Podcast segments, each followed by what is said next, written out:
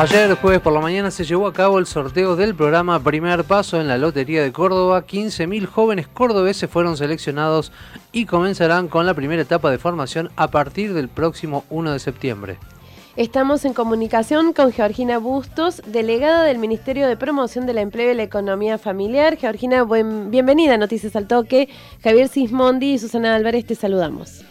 Hola, muy buen día chicos y chicas. Gracias por la invitación. Georgina, bueno, ¿cómo se enteran los beneficiados ¿no? de que han sido seleccionados en el programa Primer Paso? Bueno, en el día de hoy va a estar publicada la nómina de los beneficiarios, va a estar cargada en la página de gobierno y en la página del, Ministerio de Promoción del Empleo. Hay una etapa de capacitación y otra de entrenamiento laboral. ¿En qué consisten y cuándo comienzan? Sí, Susana, efectivamente este año lo novedoso que tiene el programa Primer Paso y uno de los pilares fundamentales es la formación de los chicos y de las chicas eh, beneficiarios del programa, ¿no? Em, porque, bueno, eh, se ha tenido que amoldar de acuerdo a eh, las necesidades que está pidiendo el, sector privado y también de acuerdo a, la realidad que estamos viviendo para que los, los más jóvenes puedan cumplir con el periodo de vacunación. Entonces, durante los dos primeros meses, los chicos van a estudiar, van a, van a poder acceder a una plataforma virtual que, ha creado, que se ha creado, que es el Campus Virtual Córdoba, durante el mes de septiembre y durante el mes de octubre eh, van a poder estudiar eh, sobre habilidades básicas, eh, sociolaborales, planillas de cálculos y lo que es también la redacción e interpretación de textos y los chicos una vez que terminen sobre em, este curso básico van a poder también elegir módulos alternativos. Eh, y van a cobrar una asignación a estímulo de 7.500 pesos durante estos dos primeros meses. Después en octubre van a poder empezar a buscar las empresas eh, que los van a poder emplear, ¿sí?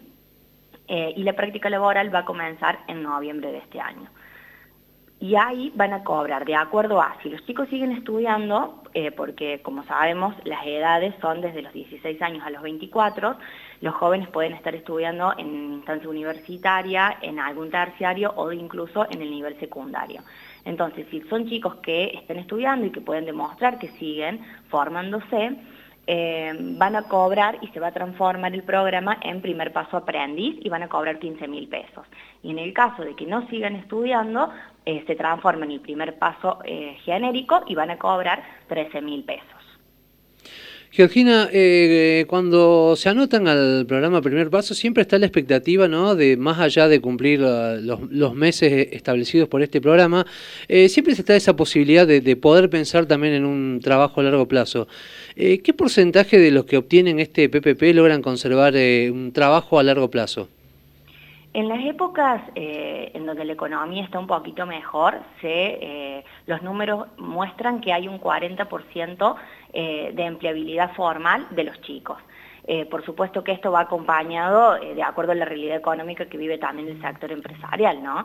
Eh, este año, como sabemos, o sea, estamos, seguimos, es un año pandémico, seguimos con las consecuencias, así que bueno, es por eso que también se los forma a los chicos, se, se crea esta nueva instancia de formación, porque más allá de que es un programa que es muy esperado, muy solicitado y que genera expectativa tanto para el sector público y privado, el sector, eh, el sector privado siempre solicita la formación o la experiencia de los más jóvenes, entonces bueno, ahí el, gobierno toma la decisión de poder formarlos con la idea de que, eh, de que, bueno, de que sea personal capacitado y que pueda eh, pasar a lo que es la planta permanente de la empresa. Recordamos que estamos en comunicación con Georgina Bustos, delegada del Ministerio de Promoción del Empleo y la Economía Familiar. ¿Qué pasa con quienes no fueron beneficiados esta vez? ¿Pueden volver a anotarse una próxima? ¿Cómo es la situación? Sí, no quedan excluidos, los chicos que no han salido sorteados no, no quiere decir que van a quedar excluidos de ninguno del resto de los programas que se van a ir, eh, que se las nuevas ediciones que se van a ir lanzando o relanzando. Estamos a la espera de los próximos programas, como es, por ejemplo, el Por Mí, que es destinado a mujeres, y también el PILA, que es destinado a hombres. Eh, como les decía, en el, en el marco eh, de la realidad eh, del sector privado que solicita personal formado, es que los nuevos programas de empleos van a tener, todos van a tener esta instancia formativa. Antes de, que se lanzara, de que se relanzara el primer paso, estábamos trabajando con los programas PIL, que son programas de, de inserción laboral, eh, pero con las características de que son específicamente destinados a una demanda puntual de determinado sector productivo, ¿sí? Como por ejemplo, se trabajó el año pasado en pandemia con el PIL en nuevas tecnologías, porque uno de los sectores que más había necesitado de desarrolladores era la industria del software. Entonces se trabajó con, este tipo de sectores. Entonces se tomaba y se capacitaba a chicos que estuvieran interesados y que tuvieran también habilidades desarrolladas o que se les pudiera desarrollar ese tipo de habilidades para este sector determinado. Después, eh, previo al, lanzamiento del programa Primer Paso, eh, también trabajamos con el PIL en comercio electrónico, que en la ciudad, bueno, los chicos ya están trabajando y, por supuesto ya están eh, recibiendo la asignación que se que el gobierno les abona. Georgina, te corro un poquito de lo que tiene que ver con el programa Primer Paso. Eh, los cursos que se dictan en el CEDER, ¿a quiénes van dirigidos y cuáles son? Bueno, los cursos em, del CEDER son cursos que son gratuitos, que son libres y eh, lo característico que tienen es que tienen certificación de la Universidad Nacional de Córdoba. Están dirigidos también a una franja etaria de 16 años hasta 70 eh, y la idea es poder crear también eh, trabajo y, la que esté profesionalizado, ¿sí? crear un oficio, crear un trabajo genuino, que no quede únicamente en la formación académica o en la teoría, ¿sí? Eh, sino que lo que se busca es poder desarrollar esas habilidades de las personas y poder crear. Nosotros estamos muy, muy contentos, muy felices porque esta semana hemos empezado con la presencialidad.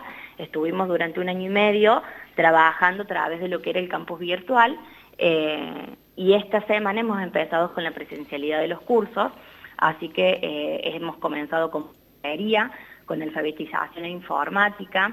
Eh, esta noche empieza administración contable y asistencia en carpintería. Y la semana que viene comenzamos con electricidad.